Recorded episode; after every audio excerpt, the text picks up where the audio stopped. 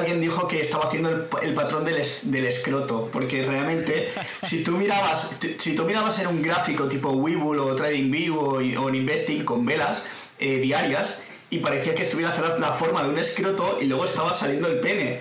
Eh, resulta que el pene ahora ha salido flácido, ¿sabes? Se ha ido hacia abajo y así de como, como bueno. El 35 entonces. Sí, ha hecho. ahora, se está comportando como el, IBEX 35 porque está yendo para abajo, pero bueno. Más que, sí, más que de forma escrotal que un pene flácido. El IBEX 35 es venir a ser esto. Acabo de salir de la conversación con Mario 10%, que ya sabéis que viene una vez al mes para comentar, bueno, acciones y empresas de bolsa que está siguiendo, que ha invertido y demás. Normalmente es un tipo growth y así. Pero esta vez también hemos metido bastante chicha porque hay, bueno, por eso se ha alargado hasta casi una hora, porque hay elecciones a Estados Unidos. Así que hemos hablado un poquito de política y hemos hecho nuestras, nuestras predicciones, ¿no? A ver si se cumple o no, tendré que cambiar el título de, de este episodio. Así que nada, sin haceros esperar más, os doy la bienvenida al podcast multidisciplinar para, para mentes curiosas de Pau Ninja.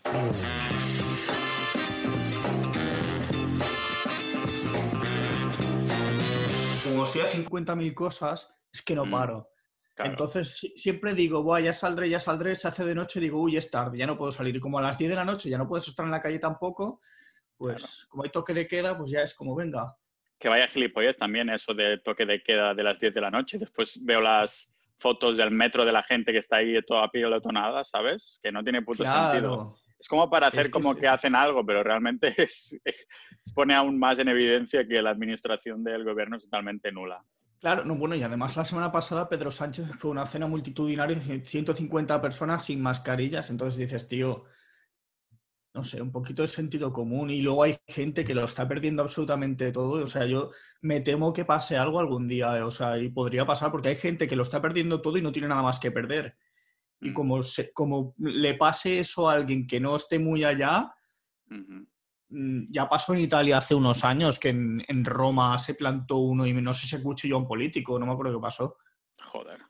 Bueno, prefiero que se cuchille político que no a otra persona inocente de la calle, eso sí. No, no, desde luego, porque al final los, irresponsables también son ellos. O sea, y, son los primeros que en vez de hacer tomar medidas para intentar que eh, pues los sanitarios tengan medios, que los colegios puedan tener sistemas, que pongan pasta donde hace falta, no lo hacen. Transportes públicos, tío, pues pon más frecuencia de metro. O sea, si en vez de pasar cada cinco minutos puedes hacerlo pasar cada dos, pues que pasen cada dos.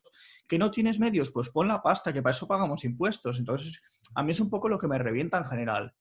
Que luego ellos se suben los sueldos y hay gente con el ERTE sin cobrar todavía. Entonces dices, joder, o sea, te subes el sueldo si lo estás haciendo mal.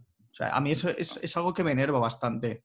Sí, no sé si hay algún tipo de solución, porque llevamos, o sea, ahora con el COVID se pone todo un manifiesto, pero llevamos años así, ¿eh? con el tema de la corrupción esa de Bankia, al final ha salido que nadie ha ido a prisión, por ejemplo. Claro, claro como lo alargan tanto, la gente se acaba como descalentando, enfriando y después, ah, mira, nadie ha ido a prisión. Es que claro. no, tiene... La justicia va tan lenta y es que como está todo tan untado, es como, pues al final hacen un poco lo, que les da la gana y, nos chulean, nos chulean, pero ya, ya no es un tema de partido político, es de todos. O sea, yo, si te digo la verdad, yo voto en blanco la mayoría de veces, porque es que no me representa a nadie. Entonces digo, antes que echar un voto nulo que no cuenta para nada, pues voto en blanco. Yo voto, yo voto a Pacma porque sé que no saldrán y, pero como mínimo, ¿sabes? Eh, o sea, como mínimo no estoy votando ahí a, alguien que sé que no va a hacerlo bien. Yo los he votado y cuando aquí hubo con San Blanc, también ah, voté. también voté con San Blanc, yo, sí, sí, sí. Entonces es como, bueno, pues al menos, sí, yo lo de Pacma a veces un poco por, por los loles, por decir, si me ponen una... Claro, es que dices, mira, o votar en blanco o Pacma, pues voy a votar a Pacma. Igualmente, es también como está un poco la ley electoral, ¿no? Y eso lo decía incluso los de, los de Vox decían que la ley electoral hay que cambiarla no sé qué, que si no Pacma pues deberían haber sacado alguno, o sea que, en verdad en cuanto a, a, las ideas no concuerdan en absolutamente nada, pero que incluso Vox dijo es que la ley electoral esta es una, una mierda y que Pacma tendría que haber sacado algo, ¿sabes?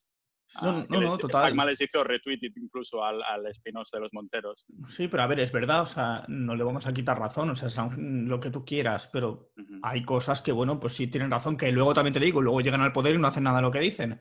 porque ya. pasa con Podemos, pasa con el PSOE y pasa con todo, o sea, es como... Sí, es un poco eso de votar en blanco o a Escons en blanco o a Pacma es un poco para ver si hay un, como una especie de giro de tortilla en algún momento que sabes que no va a venir pero que al menos has puesto tu granito de arena. Así tienes el derecho de quejarte después porque has votado algo. Si no votas nada, ¿no? Que encima contribuyes a que los que estén al poder estén en el poder aún más asentado. Pero claro, sí, sí. Sí, tío. veo que estamos con el tema, el tema político, supongo que también un poco inspirados por las elecciones que vienen y todo eso, ¿no?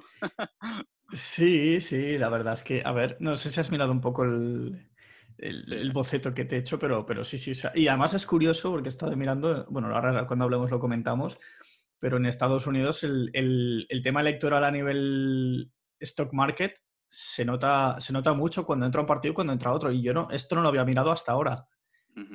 Y la verdad eso, eso me ha parecido súper interesante. Creo que ahora cuando toquemos estos temas, a, a, los oyentes que nos escuchan les va, les va a molar también, porque yo hasta que no he visto lo que me has dicho tú, que digo, usted no tenía ni idea. Entonces, claro, supongo que el, todos los que invierten o más bien especulan están a ver qué pasará, ¿no? Hacen sus apuestas para ver si, si va a salir Trump o va a salir Biden, no sé. claro, no, además esta, esta semana está siendo súper volátil porque esta semana y la anterior ya llevamos un par de semanas, mejor dicho, llevamos desde septiembre más o menos. Agosto fue brutal y septiembre llegó ya un poco la, la oleada coronavírica de la bolsa mm. que empezó a bajar, pero octubre se ha mantenido así bastante, está lateral el mercado y de hecho ya se podía ver venir un poco, entre comillas, porque llevaba muchísima subida y ahora está, pues eso, baja unos días mucho, sube otros días mucho. Eh, el Volatility Index, que es un índice que recoge justamente la volatilidad, se está disparando, está casi en 40, 38, 25 es el umbral más o menos donde ya cuando está por encima empieza a decirte, oye, que el mercado está peligroso. Y ahora lo que está pasando es que, claro, que hay mucha gente que un día está ganando un 10% con una empresa y el día siguiente está perdiendo un 12%. Entonces es como, voy a largo y luego al día siguiente lo vendo todo. Claro, claro. No sé, supongo que por eso también es una de las razones que activos como, como Bitcoin ha subido, que yo lo intento no mirar el precio, ¿eh? Ah, porque lo utilizo directamente como refugio y voy comprando de forma recurrente, pero claro, en el grupo hay de, capitalistas ninja, pues se comenta, ¿no? Y claro, ves el bote ese que hay cada mañana que dice, buenos días capitalistas ninjas, el precio de Bitcoin está, y claro, estaba 11.000 y pico, y hace unas semanitas estaba 8.000 y algo, y supongo que debe ser un poco también al hecho este de la incertidumbre, ¿no? Porque es así como actúan los, eh, los activos refugios, ¿no? Que cuando el mercado está así, así, así, entonces los refugios dicen, vale, deja que te tranquilice, que si eso se va a la mierda, tú tienes este, este, este trocito de, de, más, ¿no? ¿Tú tenías algo de, de, criptos? Yo tengo algo de Bitcoin y tengo algo de Ethereum. Tengo Ethereum, ¿te acuerdas de Alex? El chico fucking Moneyman, pues Alex me dijo hace tiempo, métete, bueno, en plan, me la soltó, como muchas veces me suelta cosas, me dice, mira el Ethereum y dime si no es alcista y miré un poco análisis técnico y, tengo una parte, en, de hecho en Revolut, tengo Ethereum, que bueno, yo no sé hasta cuánto será de fiable tenerlo en Revolut o no, pero bueno, me da igual, porque es calderilla realmente. Es para, y supongo que en algún momento piensas venderlo. Claro, sí, sí. de, hecho, de, hecho, de hecho, saqué de Stripe que tenía algo de dinero, lo mandé a la Revolut y lo metí directamente en Ethereum porque coincidió y este dinero lo voy a usar para mi proyecto, que tengo que hacer unas cosas, digo, bueno, pues he metido ahí, no sé si están 300 euros así, digo, los meto ahí, ya me ha subido como un 30-40% o algo así prácticamente. Mm, Entonces es como, bueno, pues oye, perfecto, ¿sabes? Eso lo sacaré, dejaré el, resto y sí que tengo Bitcoin en Coinbase, eh, que de hecho también debería sacar, tampoco tengo gran cosa, pero sí que a veces, a veces he cobrado alguna cosilla de cosas de internet, tal, en cripto, tal, lo he metido ahí, digo, ¿sabes? Lo dejo ahí, pero no, no tengo gran cosa, pero sí que es cierto que o sea, que como refugio, entre comillas, yo hay una parte de mí que sí que lo ve a largo plazo. ¿Sabes, ¿Sabes con quién estaba hablando de esto? Seguro que lo adivinas. ¿Con quién? Ayer estaba hablando con alguien. Ah, ¿con, Guillem? Sí, con la buena de la hormiga capitalista. Y se ve que ha entrado más o menos en plan a largo como yo porque se ha leído el libro del patrón Bitcoin. Y ah. también es, es muy denso y muy técnico, pero es como iluminador, ¿no? Que Yo, Bitcoin y cualquier otras criptomonedas, pues no, sinceramente no acabo de entender mucho la tecnología, pero entiendo lo que es dinero y Bitcoin cumple todos los checks. Las otras criptos no, pero Bitcoin sí. Y entonces es un poco la conclusión que también llegó Guillem. Yo sí que a lo mejor he entrado un poquito más fuerte, ¿no? Ah, porque también son más, soy más cagado y digamos que como lo interpreto como refugio, pues supongo que me siento mejor teniéndolo un poquito más en refugio por si me petan los morros y tal. Pero sí, sí, a ver si algún día de estos podemos hacer una conversación en el podcast sobre finanzas los tres. Ah, creo que podría ser bastante, bastante dinámico. Ah, este episodio contigo va a salir hoy ya mismo porque es time sensitive, como te comenté. El de Guillem me gustaría también sacarlo pero claro, tengo ya un mes preparado de antelación del podcast ah, porque me he metido mucha caña. Cada día varias llamadas y digo, así voy tranquilo, ¿no? Y claro, tengo conversaciones pendientes de publicar súper interesantes que las publicaría todas en un día, ¿sabes? Pero, pero no puedo, sí, sí. De todas formas, sí que cumplen todos los requisitos de esta conversación contigo hoy porque, claro, aparte de ser interesante, también es time sensitive porque este fin de semana es cuando... ¿Es durante el fin de semana? ¿Las elecciones son cuándo? No, son, el martes, el día 3 de ah, noviembre. Vale. vale, vale, De acuerdo. Cuéntanos un poco entonces qué, cómo funciona las elecciones, cómo las ves. Ah, vale, son el martes, no sabía yo. Mira, mira, aquí me voy a mojar, voy a echar una patinada. No es una recomendación, ponlo en fuerte ahí que, el editor ahí haga.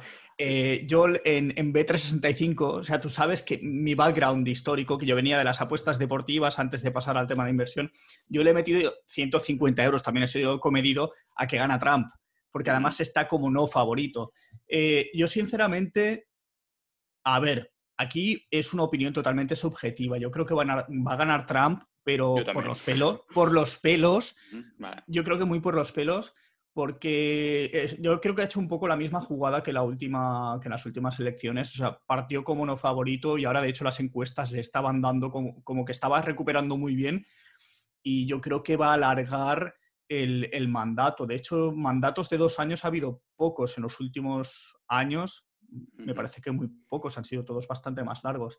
Eh, pero bueno, eh, va a estar bastante reñido porque el, tema del coronavirus le puede haber hecho daño, pero el tema de haberse recuperado el coronavirus habrá mucha gente que pensará que, guau, eh, Trump mira lo que ha hecho con la empresa, esta red de, no me acuerdo cuál era como el nombre, pues, las farmacéuticas no, son mi punto fuerte, eh, pero yo creo que va un poco, no sé, a estar bastante reñido. Pero a nivel bolsa, también te digo una cosa, es bastante bueno que haya un cambio de gobierno. ¿eh?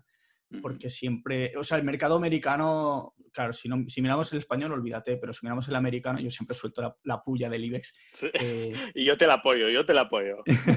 pero, pero el mercado norteamericano normalmente, de hecho, con el tema de eh, republicanos y demócratas, eh, hasta donde tengo visto, con, con, los demócratas suele ir mejor la bolsa a nivel números, también es estadística y ya está. Pero, pero podría ser que a lo mejor hubiera la excepción que confirma la regla, que a lo mejor salen demócratas y la bolsa va peor. sí, podría pasar. Pero que, por... estadística es que si salen demócratas va mejor normalmente. Sí, un poco mejor. O sea, los últimos, el de Obama, no me acuerdo cuándo subió, pero eh, el anterior subió como un 200 y pico por ciento. O sea, es que depende un poco también de, la era que viva cada uno, porque es que ha habido muchos, ha pasado muchas cosas en los últimos años. Pero bueno, da igual, a, nivel, da igual, a nivel financiero, a nivel, el nivel stock market, la bolsa norteamericana está hecha para subir, o sea, porque al final las mejores empresas salen de allí y vale, si llega uno que apoya más un tipo de cosas y otro apoya otro tipo de cosas, pero al final el mercado lo acaba descontando absolutamente todo y, no sé, o sea, yo creo que tampoco va a ser, no va a ser ni tan traumático ni tan grave que gane uno o que gane otro, porque ya pasó con Trump, que se, todo el mundo se pensaba que el mundo se iba a la mierda con Trump, no se ha metido en ninguna guerra, sí, ha tenido lo de México, ha tenido sus patinadas, porque siempre patina, pero a nivel luego de bolsa y tal, claro, a números de bolsa, o sea, a nivel... Ha ido como un cohete, ¿no? sí, ha ido, ha, ido, ha ido bien, o sea, no ha ido nada mal. Ha tenido el primer año bastante guerra comercial con China, que sí que afectó bastante.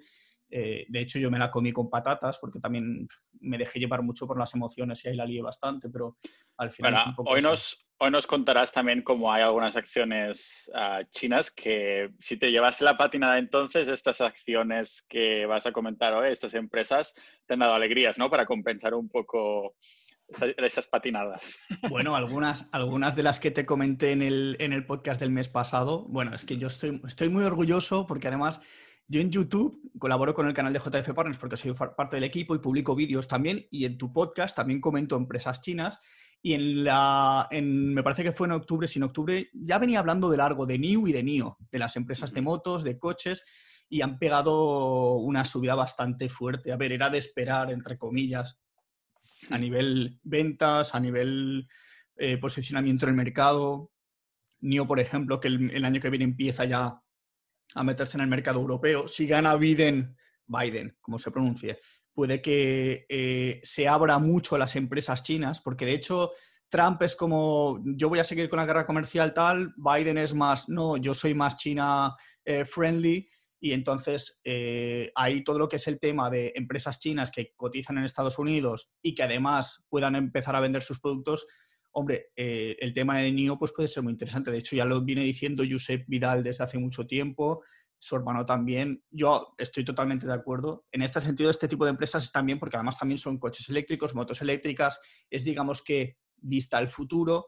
Eh, yo, estas empresas chinas que he comentado también, hoy, hoy, comentaré alguna más, que de hecho una me encanta, que ya estoy desde hace tiempo metido. Hostia, pues supongo, es que de los, las veces que has venido, las que has comentado después cuando vienes más tarde, la mayoría han subido. Ah, pero, también, a ver, también son valores que están cerca de empezar a explotar, a salir volando y que son buenas. Y tampoco te digo, eh, si te dijese 50... De todas formas, no sé, que está bien, ¿sabes? Y que al fin y al cabo siempre decimos que no es ningún tipo de recomendación, sino más que nada son empresas que tienes en el punto de mira ah, para comentarla, que nunca es un tipo de recomendación, pero que hace gracia verlo, ¿sabes? O sea, que dices, hostia, pues, pues ha subido y todo eso. Que por cierto, ah, del mes pasado que hicimos el capítulo del podcast, el IBEX bueno y el IBEX de mierda, porque comentaste ese IBEX, IBEX Ah, que, era una empresa, pues se ha puesto ese capítulo en el top 4 de todos los capítulos que tengo del podcast, que ya son 91 o 92 capítulos. Ah, o sea que con la tontería no sé por qué iVoox ha decidido que durante una semana lo, lo hizo medio viral y se posicionó súper bien en esa temática. No sé, la gente a lo mejor le moló el título también de el IBEX. Eh, eso es lo que invierto y que después nos cagamos en él, ¿no? Esto siempre, siempre hace gracia. Ah, por cierto, déjame, hacerte un inciso. El, el, IBEX, la empresa IBEX Holdings, eh, y en Twitter, volviendo al tema de Twitter, eh, me acuerdo que alguien dijo que estaba haciendo el, patrón del, del, escroto, porque realmente, si tú mirabas, si tú mirabas en un gráfico tipo Webull o TradingView o, o en Investing con velas eh, diarias, y parecía que estuviera haciendo la, forma de un escroto y luego estaba saliendo el pene. Eh, resulta que el pene ahora ha salido flácido, ¿sabes? Se ha ido hacia abajo y sido Es como, el IBEX 35 entonces. Sí, ha hecho, ahora, ahora se está comportando como, el IBEX 35 porque está yendo para abajo, pero más que Sí, más que de forma escrotal que un pene flácido. El IBEX 35 es vendría a ser esto. Entonces, es como el destino, ¿no? Se unen ahí los, los astros y, sucede esto. Ah, Total. Entonces, ya que estábamos metidos primeramente en, esto de las, elecciones de Estados Unidos que afectarán a la bolsa, ya sea a corto o medio plazo, ¿no? ¿Cómo ves estas empresas, estos sectores que decías que según gane uno o ganen los otros, a se tiende a favorecer más este tipo de sectores? ¿Cuáles serían y, por qué sucede esto? ¿Es simplemente porque tienen más patrocinios o, o por qué? Bueno, al final son un poco también las ideologías de partido, por así decirlo. O sea, eh, de hecho, Biden, la idea es subir impuestos. Piensa que es un pensamiento un poco más de izquierdas en el sentido de eh, hay que subir impuestos, tal. Esto afecta a las compañías tecnológicas, porque claro, las tecnológicas están facturando muchísimo, pero si le subes un X por ciento de impuestos, su facturación pasa a ser mucho menos. Sobre todo estas grandes tecnológicas que mueven millones y millones de dólares, si les metes un, me lo invento, 3% de incremento de impuestos, tienes que descontárselo de beneficio. Entonces, un 3% implica que esas empresas, pues a nivel bolsa, irán más apretadas porque mm, su margen de beneficio se estrecha y obviamente, pues la empresa, su crecimiento se ve un poco cortado. Y, Biden, pues quiere un poco subir impuestos, Eh, pero por otra parte sí que es cierto que él quiere apoyar el tema de las energías renovables, que por ejemplo Trump hace poco ha dicho que eh, él piensa que eso, bueno, todo lo que es medio ambiente ya sabes que Trump piensa que es una burbuja y un lobby y tal, y Biden es, lo apoya más. Entonces, digamos que la parte, pues a lo mejor de salud, sobre todo, porque Trump ha pasado un poquito del tema de la salud hasta que no se ha visto con el COVID, eh, infraestructuras, eh, las empresas chinas, Biden lo va a apoyar. O sea, a nivel de infraestructuras, los dos candidatos van a mirar de, meter dinero público para mejorar infraestructuras, tal, porque ellos piensan, pues, pues eso, infraestructuras de su país. Eh, pero bueno, Biden no quiere guerra comercial con China, sino va a ser más flexible. Entonces, por eso decía que a lo mejor quizá un movimiento de estar en empresas chinas por si gana Biden, pues puede ser una buena opción. Trump, ¿qué va a hacer? Trump, por su parte, dice que quiere bajar impuestos, seguir bajando impuestos, que es lo que favorece a las tecnológicas que facturan tanto dinero, que son las líderes del, del SP500, las FAN, las famosas FAN, Claro, les bajas impuestos, esto les permite todavía tener más margen de ganancia, más facturación, más crecimiento, etcétera. Trump también es un defensor de, a nivel de defensa, o sea, todo lo que es eh, militar, armamento, defensa, tal, va a meter pasta. Hay empresas, me parece que es eh, el X Harris, es una, una de ellas, eh, que de hecho yo he tenido en el radar bastante tiempo, hay unas cuantas empresitas así interesantes de este sector, eh, infraestructuras, como decía, y sobre todo los bancos, porque piensa que Trump, yo me, yo me leí la, biografía que tiene, una de las biografías que, porque hay varias, creo, eh, y él, por ejemplo, el tema bancos desde siempre ha sido un poco lameculos, por así decirlo, con los bancos, porque obviamente los bancos le prestaban pasta para él comprar edificios, él, él era un inversor inmobiliario, o sigue siendo. Entonces, digamos que con los bancos siempre ha querido llevarse bien y digamos que ahora un poco también por la entre comillas, devolverle el favor, él va a apoyar todo el, sector bancario y no va a permitir que se venga abajo. Luego ya a nivel aerolíneas y esto, pues yo creo que ambos van a apoyar porque sobre todo lo que es Boeing y tal, empresas norteamericanas fuertes de sector eh, aviación no, no, no, no las van a dejar irse para abajo. Pero bueno, al final es un poco eso, posicionarse, saber un poco qué puede pasar cuando esté uno, qué puede pasar cuando esté el otro pero que yo en realidad creo que va a ir todo bien, entre comillas, porque al final sí, habrá los primeros meses algún movimiento, alguna cosa, gane uno, gane otro, siempre pasa algo, pero luego las empresas acaban volviendo a tomar su rumbo y el mercado acaba tirando hacia arriba. Puede pasar pues otra oleada del COVID, puede pasar cualquier cosa, que de hecho dicen que el lunes llega un meteorito, ¿sabes? Es como, pueden pasar mil cosas. Eso es verdad. Bueno, no creo que sea muy chungo lo del meteorito porque si no, ya estaría todo el mundo ahí suicidándose, ¿sabes? bueno, sí, justo hoy miraba una noticia de esto, de un asteroide que tiene que pasar por la Tierra en 2026 y que hará otra órbita y pasará y chocaría teóricamente con la Tierra en 2060 y pico. Entonces supongo que ya se lo mirarán, pero bueno, eso estaremos vivos nosotros, o sea, 80, y pico añitos, no está mal. Sí, no está nada mal para. Seguramente seremos ya muy longevos. Longevos ahí, bravo. Mario me comentó que siempre digo, cuando se escucha los capítulos sobre longevidad, que digo longevos. Longevos, ah, sí, los huevos, sí. es verdad, es verdad. Es la dislexia esta que tengo, que se me lía también con el catalán y el las y todo eso.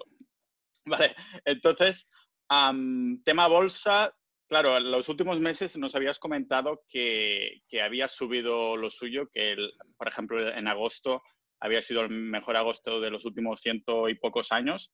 Ahora con el tema de las elecciones que comentabas al principio, que está la cosa volátil, ¿no debe haber reventado tanto o incluso ha empeorado como estaban las bolsas? Bueno, el, el SP500, por ejemplo, sí que ha bajado, de hecho, y de hecho hoy está bajando bastante. De hecho, yo entraba en mi cuenta y así como, hostia, eh, vale, cierro. Eh, pero bueno, hasta lo que era la apertura de hoy, menos 1,57, llevaba el SP500, que seguramente lo va a ser un menos 2 y pico, menos 3 tranquilamente. El Nasdaq estaba en positivo, ahora estará en rojo, 0,16 más o menos. A ver, está lateral pero muy volátil. Y como está volátil, pues un día te sube un 1 y pico por ciento y otro día te baja un 2, un 2 y pico. Entonces, es lo que tiene este periodo de preelecciones con las dudas. Además, hoy es viernes, eh, el lunes es el día antes de las elecciones, habrá, hay muchos nervios, hay, hay dudas, entonces es normal que haya estos movimientos así bestias. Luego seguramente cuando gane el que gane... Eh, Trump, seguramente. Es lo que voto yo también. Sí, yo creo que sí. O sea, pero bueno, que voto no que votaría Trump, sino que creo que saldrá Trump, pero bueno. Ah, no, desde luego. Sí, es una... Y eso sin, eh, sin tener mucha información, que al fin y al cabo lo único, el único consumo de información que, que hago sobre este sentido es el podcast de Joe Rogan, que de estos últimos días lo estaban tocando bastante en tema política. Y, y bueno, es lo, lo que creo que va a pasar, pero tampoco, quién sabe, ¿no? A nosotros tampoco nos importa mucho, o sí, porque ahora te iba a preguntar, por ejemplo, Joe Rogan me parece que dijo que va a hacer un podcast en directo sobre las elecciones como si fuera una especie de partido de fútbol o algo así. No, sé, no sabía que había tanto fanatismo en estas cosas. ¿Tú esto lo vas a seguir o simplemente el día siguiente te levantas y dices, vale, ha ganado tal? Pues a ver, estábamos comentando de hacer un directo incluso también nosotros. En JF Partners que tenemos comunidad y tal y habíamos dicho, oye, que hacemos un directo tal, claro, es a las tres y pico de la mañana o así, o dos, no, no sé a qué hora será, porque mm. piensa que tienen que contar todos los votos de la costa este y oeste y en la costa oeste la diferencia horaria es tremenda, entonces eso se puede alargar hasta las mil. No sé muy bien ni horario ni nada, pero, pero bueno, allí sí que se vive. También es cierto que, por ejemplo, nosotros a nivel decidir un, candidato u otro, nosotros no vivimos en Estados Unidos, entonces tampoco sabemos lo que es el día a día allí, no mm. sabemos qué implica las decisiones de uno, las decisiones de otro. Es que igual que Europa, Europa sobre España tampoco, o sea, lo ven desde ahí, desde Bruselas, desde París, desde...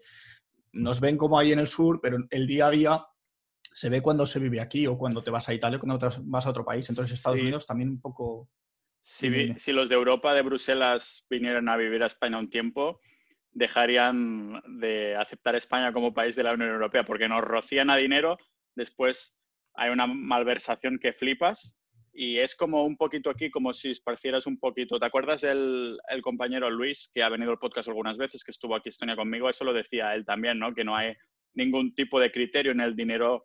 Venga, un poquito aquí, un poquito ahí, un poquito ahí. No hay ningún tipo de control, ¿no? Y en Europa parece como que, bueno, es miembro de la Unión Europea, España, pues vamos a darle tal cantidad de dinero, pero tendría que haber un control súper exhaustivo, que mandan gente de Bruselas a España a ver cómo movemos, eh, entre comillas, el dinero. Y si no se hace bien, se devuelve o lo que sea, ¿no? Que tendría que haber, estar atado a unas condiciones súper específicas. Al final es como cuando tú estás trabajando y viene tu jefe a preguntarte, oye, dame un reporte de dónde estás usando el dinero, ¿sabes? Es como... Y yo creo que, bueno, pues lo maquillan un poco de, no, sí, estamos haciendo esto y lo otro, y luego resulta que se filtra todo el dinero y acaba desapareciendo. Entonces, como, para lo que tiene que ir no va, solo va para, para lo que interesa. Entonces, bueno. Sí. Uf, vale, vale. Entonces, ah, vosotros que lo seguís, vais a seguir las elecciones ya sea en directo o en diferido si no lo hacéis. ¿Es más por el tema político, o más para las finanzas o por las dos cosas? Bueno, realmente es por ambas cosas, ¿eh? también, porque al final Estados Unidos es un poco el motor del mundo, como quien dice. O sea, que China está viniendo fuerte. Eh, lo que pasa en Estados Unidos o sea, implica muchas cosas a nivel financiero con el resto del mundo. Si, si, si Trump continúa, por ejemplo, tema aranceles y esto, pues va a seguir en la misma línea seguramente. Y, hay mucha gente que se queja, es que claro, Trump aprieta mucho a Europa. Bueno, Trump defiende los intereses de su país, ¿sabes? Y si todos hiciéramos un poco lo mismo, seguramente nuestros países en cierto modo crecerían o, intentarías fomentar el, Producto Interior Bruto. Si al final te expones demasiado a todo lo que es el, exterior, pues estás un poco a la 21, como quien dice. Entonces, él, por su parte, yo entiendo que defienda sus intereses, al igual que Alemania defiende los suyos, el Reino Unido mira por los suyos y decide que quiere salirse de la Unión Europea porque cree que ese modelo no funciona bien para ellos, pues ya está. O sea, al final cada uno mira un poco para su, terreno, pero claro, lo que pasa en Estados Unidos pues afecta a nivel mundial, tanto a nivel económico como a nivel noticias también de, de ciudadano de a pie no te va a afectar en nada que gane uno que gane otro, pero claro, quizá para, pues para la economía del país pues sí que tiene algún significado. Entonces es un poco ya por, eso, por la curiosidad y por también un poco por saber a ver qué, va a pasar y para también tomar decisiones a nivel de bolsa. Hablando de, la bolsa, que sé que tenías algunas empresas de, las que habíamos hablado el mes pasado y algunas nuevas, ¿no? Sí, bueno, de las del mes pasado yo básicamente continuaría. Yo de hecho no, no las suelto, o sea, de las que te comenté llevaba en firme dos, dos o tres, no recuerdo. Eh, y las otras están yendo bastante bien, son, las tengo en el radar todavía. De hecho, Snowflake es una de esas que tengo en el radar, porque creo que sigue bastante inflada de precio, pero es una empresa que me interesa a, a medio largo plazo. Y, y, las otras Neo New las llevo, Roku también la llevo, eh, Etsy no la llevo, pero me parece un modelo de negocio que está bien. ¿Te acuerdas que te decía lo de perro, perro flautas que hacían? Pues al final al final es un poco, son modelos de negocio buenos. Yo muchas de las, de las que te comento o he entrado o las tengo en el radar o, estoy a punto de entrar ya directamente. Ah, para los que nos escuchen, acordaros que tenéis en, las notas del episodio, que es un enlace ahí en la descripción de la plataforma de donde sea que nos escuchéis, que pongo ahí una lista de, de todas las ah, los stickers que hemos, ah, estamos comentando y comentaremos. más que nada porque alguna gente me, lo ha comentado en los comentarios, ¿no? De, hostia, que habláis de esto, pero ¿cómo era? ¿Cómo se escribía? No sé qué. Así que lo tendréis por ahí listado. También enlaces, lógicamente, al, blog ah, de Mario y sus redes sociales. Ah, vale, entonces del mes pasado, ah, Snow, habías comentado que estaba más o menos igual, decías. Sí, las empresas del, mes pasado, Snowflake, que era Snow el ticker, eh, estaba más o menos igual. Etsy estaba, había subido un poco. De hecho, Etsy hizo una subida bastante buena, pero al final corrigió un poco porque ha llegado toda esta volatilidad de mercado y, es normal, ha bajado, ha bajado un poco, aunque está positiva todavía. Y luego las dos chinas que te había comentado, Neo New, estaban volando casi un 50%, 40 y pico por ciento andan las dos. Y Roku, Roku es, es una compañía de, de temas de streaming, televisión, tal, que además tiene un dispositivo, creo que conectas a la tele puedes ver Netflix y puedes ver más cosas. Roku también había subido, hoy imagino que estará bajando un poco, estará un 10-12% desde el mes pasado. Está bien, o sea, es una empresa bastante también de largo plazo, que tampoco la veo como, a ver, a menos que, como siempre digo, si los fundamentales de una empresa cambian porque eh, los resultados, que ahora estamos en plena época de resultados, que esto no lo hemos comentado, o sea, ahora se están presentando los resultados del Q3, del, tercer trimestre del 2020. Eh, Apple ayer, por ejemplo, se la pegó. Bueno, se la pegó o sea que, Apple presentó los resultados del Q3 y resultaron ser, ser Q3. Eh, mm, ostras, qué, mala, qué mala la arriba. no, pero realmente, mira, lo que, pasa con, lo que pasó con Apple eh, es que, por ejemplo, a nivel de iPhones vendieron menos que el trimestre anterior, eh, a nivel comparativo con el año pasado vendieron menos también, sí que es cierto que vendieron más, o sea, ganaron más de servicios, con los Macs también ha habido un repunte de ventas, pero hay algo que no está teniendo en cuenta la gente y es que el, iPhone 12 ha salido durante este mes y este mes forma parte del Q4. Con lo cual, seguramente en el próximo trimestre, que presentarán en, enero o en febrero, veamos un repunte de ventas de iPhones, porque de hecho, oh, mira, hasta hoy, hoy, hoy leía una noticia que era eh, en Siria se han agotado los iPhones. O sea, la venta de iPhones 12 ha quedado eh, totalmente a cero, no, no, no, hay, no quedan en stock. Eh, que de hecho hacíamos una broma un poco bestia hace, un, hace un rato en, un chat de WhatsApp, en plan, oye Siri. Eh, y, ¿Y, se han agotado? Sí, sí, se habían agotado. Las ventas del iPhone 12 han sido muy buenas, al menos hasta donde yo he visto. Eso se verá reflejado en las siguientes. Pero bueno, ahora Apple está un poco de capa caída últimamente. Desde que hicieron el, split, ¿te acuerdas cuando ya hace... Te iba a preguntar, de, hecho, sobre qué tal ha ido y tal hicieron el split y me parece que ah, el split lo hicieron alrededor de 120 dólares del precio actual y está en 104, 105 ahora mismo. O sea, lleva un 10-12% de bajada, algo así. Entonces, bueno. Pero a, ver, ¿a qué precio ha salido el iPhone 12? Solo por curiosidad. Ostras, pues no te lo sé decir por qué no. Como no soy consumidor ni soy un pro Apple. Supongo que estará por ahí los 1000 o algo así. Sí, debe haber modelos de 700, 800 euros y luego debe haber modelos de 1000. El Pro imagino que será el que más cuesta, andará mil y pico, por ahí, andará la cosa. Porque además creo que ya lleva el 5G, entonces digamos que han hecho un poco el upgrade ese. Vale, de acuerdo. Entonces Apple se la pegó porque se están presentando los resultados ah, y no, era lo esperado. Igualmente, claro, estamos se están presentando los resultados y vienen las elecciones, un poco que, se junta todo, ¿no? Y hay aún extra incertidumbre y esas cosas. Es que al final toda esta volatilidad viene a ser por resultados, las elecciones, el coronavirus, eh, la segunda oleada esta que está llegando. Es que están pasando muchas cosas. Entonces, a ver, es normal que el mercado esté revuelto. Y nada, resultados están yendo, no están yendo realmente mal, ¿eh? pero lo que pasa es que, claro, el mercado a veces no los asume a veces tú puedes presentar muy buenos resultados y el, y el mercado, o sea, los inversores aceptarlos mal. A veces tú puedes presentar resultados desastrosos y la empresa salir volando. Entonces, a veces un poco... Lo, que hoy está bajando un 5% Apple, sí, es, es, es, grave, entre comillas, pero, pero es, es, una típica empresa que, quieras o no, Apple va a seguir siendo Apple, la gente va a seguir consumiendo sus servicios, sus productos también habrá que ver hasta, hasta dónde dura si no sacan algo novedoso, porque al final Apple lleva años sin sacar algo que digas, ostras, eh, se acaban de desmarcar completamente. A lo mejor lo último mm, vendría a ser los AirPods, que no es que fuera un desmarque de tecnología, sino de, trending, ¿no? Un poco fashion también.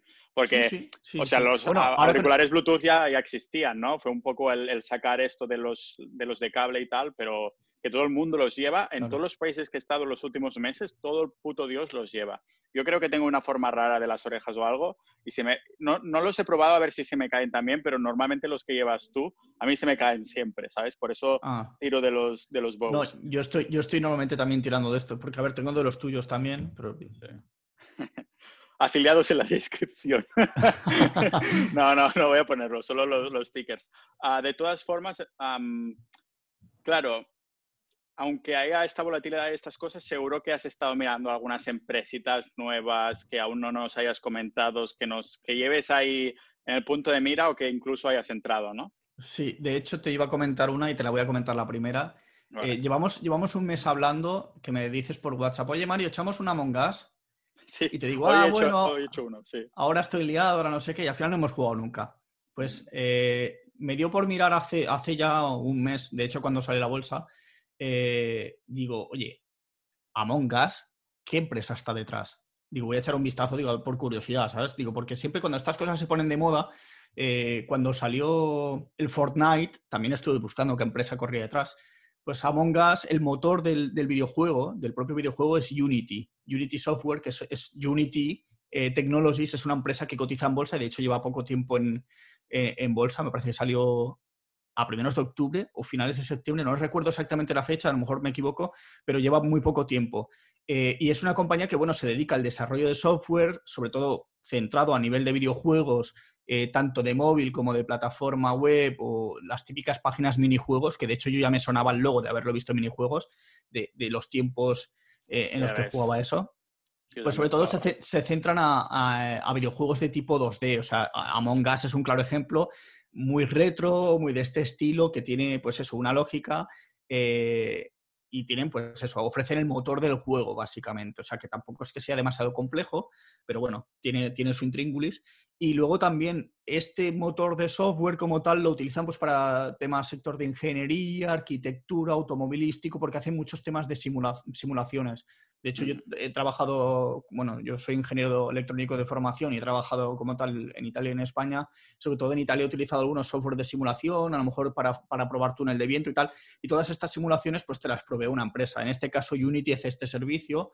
Eh, también se centran en temas de películas de animación, de dibujos y tal, pues eso, para, para hacer todo lo que es el sistema de movimientos, el sistema de, de cuando camina un personaje, pues te lo modelan para que parezca lo más natural posible, tal juegos recreativos, etcétera. O sea, esta empresa se centra todo esto de software. Pues cotiza en bolsa y el ticker es U, directamente una U. Y es una empresa que ya te digo, ha salido hace, muy poquito, es una IPO muy reciente, ha salido a bolsa, ¿eh? porque la empresa lleva, lleva bastantes años. Y, y, nada, la empresa, pues ahora mismo en bolsa como tal no tiene competidores así muy tal. Autodesk, quizá, que es la empresa de AutoCAD, pero se dedica más a tema de simulaciones, ya muy enfocado a tema arquitectura y ellos son como una empresa más centrada en el sector del videojuego.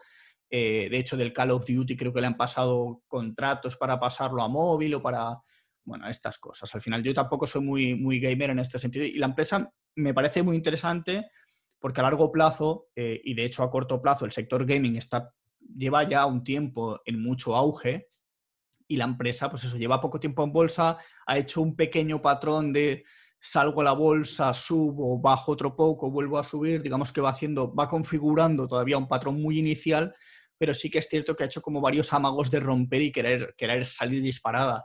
Em, a mí me gusta porque es pequeña, porque le veo futuro, porque ya lleva años de recorrido, ya sé que un poco la evolución que lleva, la tendencia que está cogiendo el mundo gaming, tanto a nivel juegos espectaculares con gráficos brutales, que no es su sector, pero sí la parte más, más retro. Entonces, como idea de inversión, yo, yo de hecho estoy invertido porque la cacé al vuelo bajando un día que tocó un suelo y yo estaba pendiente en el ordenador, estaba viendo el gráfico, dije, es momento de comprar, compré, pero sí que es cierto que quizá me esperaría un poquito también a que pase todo este ruido de mercado y sobre todo yo la buscaría sobre todo en máximos, porque puede irse para abajo eh, tranquilamente, pero como es tan reciente, podría pegar una explotada y a lo mejor meterse un 50 o 60% y luego volver a corregir. Entonces, si, si es a nivel especulativo, pues se puede probar. Yo personalmente la tengo sin tener una posición completa, pero buscando un poco más de recorrido, la voy a dejar que haga lo que quiera, o sea, que suba, baje, suba, baje, hasta que pille un poco de calma y luego ya, ya si veo que la empresa sigue reportando buenos números, que de momento son bastante buenos, pues seguiré incorporando un poco más de dinero en, la posición. Yo ya sabes que mi estrategia de inversión, por como soy un cagado de la vida, estoy simplemente a largo plazo invirtiendo en todo, pero para mí tiene mucho sentido el tema del gaming, ¿no? Porque creo que es algo que cada vez va más, no solo tecnológicamente de, de que pueden hacer lo que quieran a nivel tecnológico y de entretenimiento, sino también porque creo que hay esos equipos como de psicólogos, ingenieros y todo que hacen que cada vez sea más adicto a esto, ¿no? Y eso se ve claramente también en los youtubers, gamers, ¿no? Que incluso te terminas viendo cómo otra persona juega y crecen. Hay un montón de canales con varios millones de seguidores y cada vez más, ¿no? Y, creo que es algo que no, no, es una burbuja, sino que esto seguirá y cada vez será más fácil engancharse, para decirlo así, ¿no? Además de, claro, los ah, esports y todo esto, que cada vez hay contratos millonarios más grandes y todo eso. Y a lo mejor ah, en un futuro el fútbol o mirar deportes o incluso mirar elecciones por televisión pasa en segundo plano y lo que se mirará más será gaming. No sé, a lo mejor es mi, mi especulación, ¿no? Yo si tuviera un perfil de inversor a lo mejor más, un poquito más arriesgado, sí que me metería ahí en, en algo más específico. Seguramente tendría varias posiciones en empresas o al menos ETFs de, de gaming y cosas Si ¿Tú estabas metido ¿no? en una ETF de gaming o lo soltaste ya? Yo estoy, no, no, sigo, sigo. En el Banek Esports, eh, espera, Banek eh, Video Gaming and Esports ETF, eh, e creo que es. Luego te paso el ticker, también lo pones si quieres en el. Es, es un, es, lleva principalmente las mayores empresas desarrolladoras, productoras también de tarjetas gráficas, sobre todo semiconductores, tal. Eh, es, un, es, un, ETF que la verdad es que recoge buenas empresas de todo el sector de, que están involucradas con el tema de videojuegos, con esports y tal. Y yo la, compré, me parece que fue en mayo o así. O sea, es, es un ETF, no, no, hablamos de un ETF que te hace un 200%, pero sí que lleva un 35% aproximadamente desde mayo.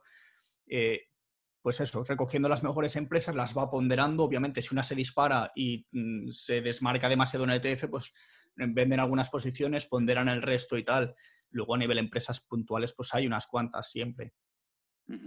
Ah, para no terminar de soltar esta temática, también había una empresa que me parece que querías comentar que está relacionada un poco más en esto, también más, no tanto en software como crear, creación de juegos en sí, pero en el hardware, ¿no? Para, para el consumidor, para que, que, para que compres cositas, ¿no? Sí, de hecho lo había hilado muy bien con, con el discurso de antes, porque la, la, siguiente es Corsair, que es CRSR, que es una empresa que a lo mejor muchos eh, que juegan a, pues a videojuegos tal, o que les gusta tener un teclado con LEDs, RGB y tal, así todo muy moderno, es una empresa que básicamente lo que hace es eso, venta de hardware y periféricos, también montan PCs, tienen teclados, auriculares, no sé si tienen sillas también, seguramente, porque este sector siempre mueve bastante eh, el tema de, todo el kit para hacer el setup en tu casa y tener una habitación de gamer total. Y es, como he dicho, pues es un sector bastante brutal en el sentido que lleva muchísimo crecimiento. De hecho, a raíz de lo de los esports, me ha venido a la mente que el otro, el otro día, a lo mejor fue hace una semana, Ibai Llanos puso en Twitter eh, que no me acuerdo que estaba casteando en directo y había 177.000 personas conectadas y no sé si era un récord en el mundo de los esports, de las retransmisiones. O sea, en un momento dado hubo 177.000 personas enganchadas. Eh, tela, la verdad es que es mucha gente, cada vez mueve más masas, más gente. Yo, de hecho, a veces cuando estoy entretenido, o sea, cuando quiero, busco entretenimiento, me meto en su, en su Twitch y me pongo a mirar lo que esté contando, porque además Ibai es un showman. Eh, y, eso, a nivel mundial, pues eso, esta empresa, pues lo que hace es prácticamente, pues eso, vende este tipo de hardware, porque también venden PCs y periféricos, pues micros, eh, los auriculares, etcétera, Eh, y es una empresa que ha salido también recientemente a bolsa, que lleva años, porque yo me sonaba Corsair, cuando hablaba la, yo miraba, buscaba empresas y, veía gente que hablaba Corsair, Corsair, Corsair. Yo decía, esta empresa me suena de algo. Y cuando la miré dije, ostras, es que cuánto sentido común, si es una empresa que estamos viendo que en esta gente que retransmite ya empiezan a llevar que si auriculares, que si el micrófono, que si no sé qué, que si no sé cuántos, al final este tipo de productos se venden y de hecho yo soy hasta casi consumidor porque al final yo también compro pues, cosas pues, para mejorar la calidad en YouTube, mejorar esto, y al final hay cosas que visualmente pues, te llaman la atención. Y nada, esta, esta empresa, eh, volvemos a la bolsa ya más centrados, dejando el tema gaming, a nivel de beneficios, en el año 2019 ya era una empresa rentable, esto quiere decir que sus EPS, sus beneficios por acción eran positivos, con lo cual ya estaba generando beneficios para la empresa. Además, trimestre a trimestre ha ido creciendo, que es una cosa que siempre buscamos cuando invertimos en empresas growth, el tema ventas eh, prácticamente igual. En el último año ha crecido aproximadamente un 50% sus ventas, o sea, ya se ve como realmente si el año pasado vendías 100 y este año eh, vendes 150, pues eh, es que ha habido, más, ha habido más interés a nivel de ventas y es bastante, es un crecimiento bastante bueno. pero bueno, es una empresa que como lleva muy poquito tiempo en bolsa, también hay que tener mucho cuidado, al igual que con Unity, porque este tipo de empresas que salen hace poco, eh, tienes que ver un poco los inversores cómo las ven. También hay una cosa que me suelo fijar mucho en estas pequeñas empresas, sobre todo al principio, eh, yo miro cuántos eh, institucionales están invertidos en ellas. Con institucionales me refiero a grandes fondos, como puede ser Vanguard, porque Vanguard muchas veces incorpora pequeñas posiciones de estas empresas. Vanguard, iShares, BlackRock, hay muchísimos. Entonces tú vas viendo cómo se van posicionando en estas empresas y te das cuenta de que cuando de un trimestre a otro, si antes había 21 fondos que contenían esta acción, eh, ahora hay 44 y en el siguiente trimestre hay 127, eh, cuando ves que estas grandes corporaciones están incorporando esta empresa en sus carteras, es porque algo deben estar haciendo bien. Entonces, de, hecho, una de las cosas que miro es esas. Cuando una, una, empresa tipo IPO que acaba de salir a bolsa, pues es difícil evaluar porque al principio, pues a lo mejor si tiene 20 fondos, dices, vale, 20 fondos tienen esta empresa, pero yo hasta que no vea qué pasa el trimestre que viene, pues tengo que pues, tomármelo un poco con calma, con cautela, ver qué pasa, qué no pasa, tal, que luego puedes ir viendo noticias de tal fondo ha incorporado esta empresa. Entonces, digamos que ahí especulas un poco también con las noticias que vas viendo, pero al final en empresas un con un poquito más de recorrido, tú ya esa información la tienes. Entonces tú ya sabes eh, si realmente pues, está causando más interés o los fondos están soltando posiciones. Entonces, yo esta empresa la tendría con cautela, con cuidado, porque todavía no lleva mucho en bolsa. Sí que es cierto que lleva esa aceleración, pero está siendo también bastante volátil. Sube bastante vertical, luego cae a cuchillo. Entonces, hay que tener un poco de cuidado si entramos porque podrías entrar y comerte un 15% de pérdidas. Entonces, no, todo el mundo acepta esa o tolera esas pérdidas. Claro, supongo que mm, en el tema del gaming en general, eh, específicamente estas dos últimas que hemos hablado, que también es un sector bastante nuevo en general, ¿no? O sea que justo estamos viendo ahora este auge cada vez más, un poco bola de nieve, ¿no? de todas formas, claro, ahora que viene invierno aquí en Estonia y hace días que no veo el sol, cinco días aproximadamente. Y cuando salgo ahí por la calle, a veces, y hay un poquito de sol, estoy ahí agradecido, ¿no? Porque digo, Buah, como no tengo pelo, pues lo uso rollo, rollo placa solar, ¿no? Y atención cómo estoy hilando el siguiente, la siguiente ¿eh? acción, brutalísimo. que saco ahí la placa solar, ¿no? Para que me dé un poquito más de energía, vitamina D sobre todo, y, de esto va la última empresa, ¿no? Bueno, la, penúltima, porque luego, vamos tengo, a hablar de otra también. luego tengo la otra grande que, pues, como bien decías, energía solar, que si gana Biden en principio van a ir mejor, si gana Trump en principio van a ir peor, cosa que no creo. Eh, la siguiente es Nova. Nova es el ticker, NVA. Eh, Subnova pues es una empresa pequeñita del sector solar que ha salido también recientemente a bolsa, lleva un poquito más de recorrido que las otras dos, entonces ya tenemos una serie de datos y básicamente lo que ofrecen es almacenamiento energético, soluciones energéticas para temas residenciales. Eh, me parece que tienen 80.000 clientes en Estados Unidos y, nada, lleva un añito cotizando en bolsa. Es una empresa metida en un sector que lleva un buen crecimiento, donde está en Face, que es una empresa de la que ya te he hablado en otros podcasts, SolarEdge, eh, Ginkgo Solar, que también es otra pequeñita que también te la podría haber nombrado hoy, Eh, hay muchas empresas muy interesantes, el sector, al final es un sector que todavía tiene muchísimo crecimiento porque lo solar todavía no está totalmente expandido, o sea, de hecho está empezando, por así decirlo, o sea, igual que los coches eléctricos están empezando ahora, la parte de la energía solar la llevamos décadas escuchando casi casi, desde el año 2000 poco que empezó a sonar, pero en la práctica todavía está tardando porque al final había poca eficiencia energética, no se conseguía sacar tanta energía del sol y tal, pero esa tecnología está mejorando mucho últimamente. Esta empresa eh, Nova, yo la tengo en el radar para las próximas semanas porque ahora mismo está bastante, o sea, llegó a un máximo y acá lleva un 18% así de bajada desde máximos aproximadamente. Entonces hay que tenerla un poco, pues, también con cautela porque volvemos al tema de, de la volatilidad, pero que para aquellas personas que crean o les guste el sector y le vean el futuro, el recorrido y tal, pues puede ser una buena, una buena empresa porque además tiene un precio bastante, entre comillas, barato. Barato no, quiere decir que no quiere decir que una empresa de mil dólares sea cara. De hecho, a veces puede ser barata.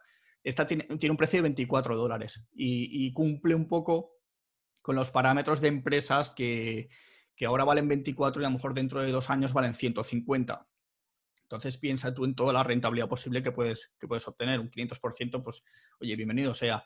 Eh, pero más o menos, o sea, sector interesante, sector que lleva mucho crecimiento. Sí que es cierto que lo renovable lleva una subida bastante fuerte en el último año y medio o así, pero yo creo que le sigue teniendo bastante, bastante tirada. Sí que es cierto que en algún momento o corregirá o se aplanará porque no puede subir todo tan, tan vertical, pero, pero bueno, es una buena empresa para seguir, para seguir viendo qué hace a nivel de crecimiento de ventas, de EPS de otros indicadores institucionales y, podría ser una buena incorporación a la cartera. A estas últimas empresas, ah, claro, está muy bien porque cuando vienes una vez al mes, como que no tenemos ni idea nosotros de, estas empresas que mencionas hasta que las menciones y entonces las ponemos un poco en el radar, aunque se da la información, ¿no? lógicamente, no todos a, invertir. aún así, la, la, que la última, esta que te estabas dejando por el final, sí que estaba en boca de todos, sobre todo ahora que todo Dios lleva patinetes eléctricos y esas cosas, ¿no? Sí, sí. De hecho, yo es una empresa, ya te lo cuento así un poco de, tú a mí. Em, esta empresa, que es Xiaomi, ya lo desvelo, es una empresa en la que yo en el año 2018 yo ya llevaba invirtiendo en bolsa, pero tampoco, yo invertía un poco a largo plazo y dejaba las cosas ahí, tampoco tenía mucha idea, ¿eh? o sea, yo pasaba bastante de análisis y tal. O sea, yo invertía dinero, lo dejaba ahí, a veces ganaba, a veces no, pero tampoco tenía un, interés especialmente fuerte, ya algo sí. Pero yo Xiaomi la compré cuando salió a bolsa, dije, eh, esta es la mía, sale Xiaomi a bolsa, yo la compro en la bolsa de Hong Kong y la compré en 16.38, que era el precio de salida, en, bueno, era un precio, ya había salido a bolsa tiempo atrás, unas semanas o un mes, y, en, en, dólares de Hong Kong la compré, y dije, va, esta es la mía, esta empresa tiene mucho recorrido, tal. Nada, salió a bolsa y se, ha pasado, se pasó 96 semanas en rojo. O sea, desde que la compré, estuve casi dos años en pérdidas. De hecho, en 2019 llegué hasta un menos 50% prácticamente y decía, vale, pero esta empresa no puede ser que esté haciéndome perder un 50%. Pues bueno, por fin se ha recuperado, ya ha superado el precio de salida, que esto es el hipo base, es el típico patrón que cumplen las empresas muchas que salen a bolsa, crecen un poquito, luego se van abajo y luego vuelven a recuperar su precio de salida, ha roto y ahora a nivel, lo que es a nivel técnico, está en un muy buen punto de compra ahora mismo, de hecho, porque además está soportando muy bien las medias móviles, eh, valores que van sacando de resultados son muy buenos, de hecho, Xiaomi en China es la líder eh, de ventas de teléfonos móviles es la líder de ventas en Internet of Things, o sea, todo lo que son de elementos de hogar, de interconectables, domótica, porque venden absolutamente de todo, tienen cámaras, luces, eh, es una animalada. Sus propios Alexas, tienen un montón de cosas, porque en China venden hasta coches, o sea, con eso te lo digo todo.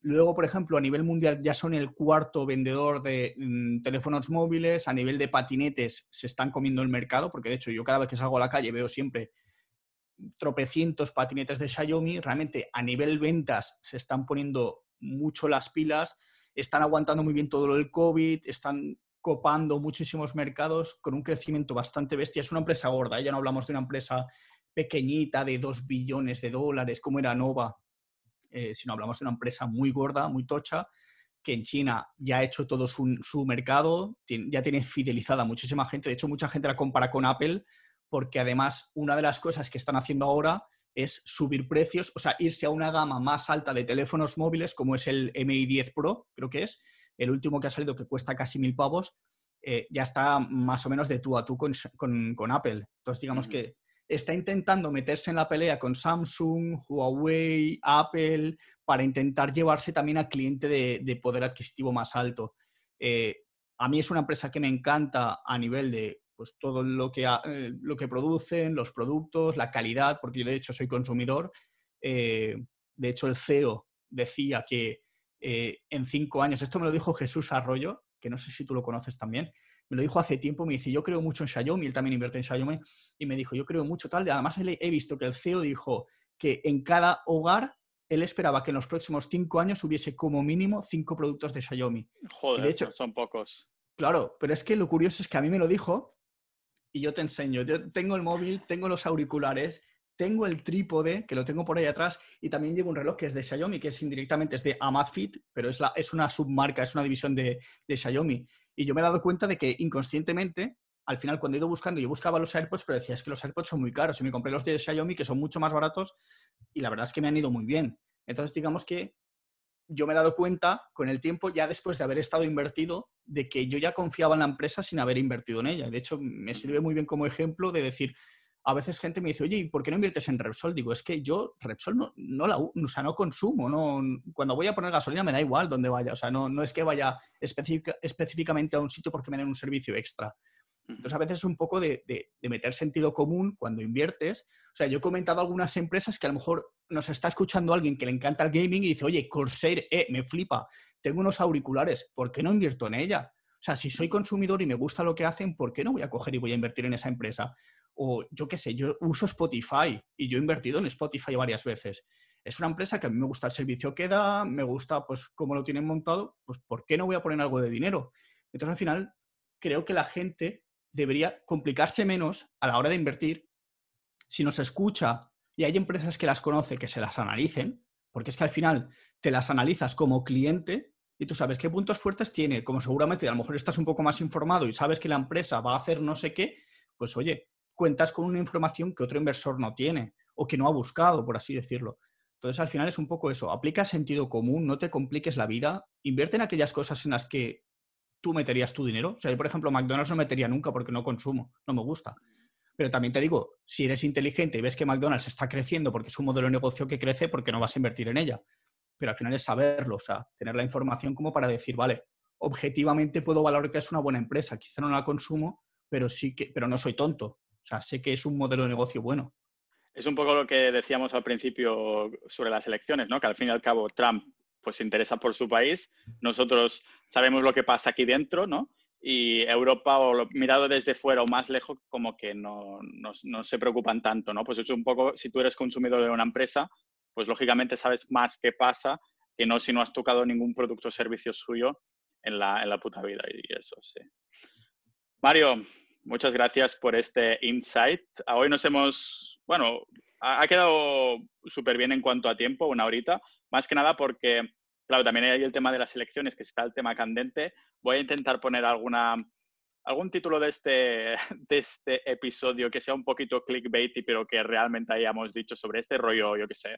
Trump ganará las elecciones o algo así. Seguro que ya, o sea, es mi predicción, ¿no?